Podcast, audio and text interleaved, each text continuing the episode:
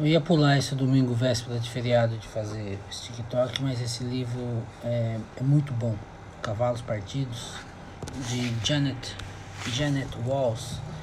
É, é uma, uma autobiografia, mas na verdade é uma autobiografia que ela faz da avó, da bisavó, é, contando a história da ocupação é, do oeste americano e como que uma família negra se virou, se virava lá, no, no, numa condição é, de adversidade, não só econômica, mas de, de adversidade social, né, de aceitação. É um livro, ele me inspirou para um projeto que eu tenho que vai, que nos próximos anos vai sair aí e, e é algo fantástico esse projeto da Janet Walls Cavalos Partidos.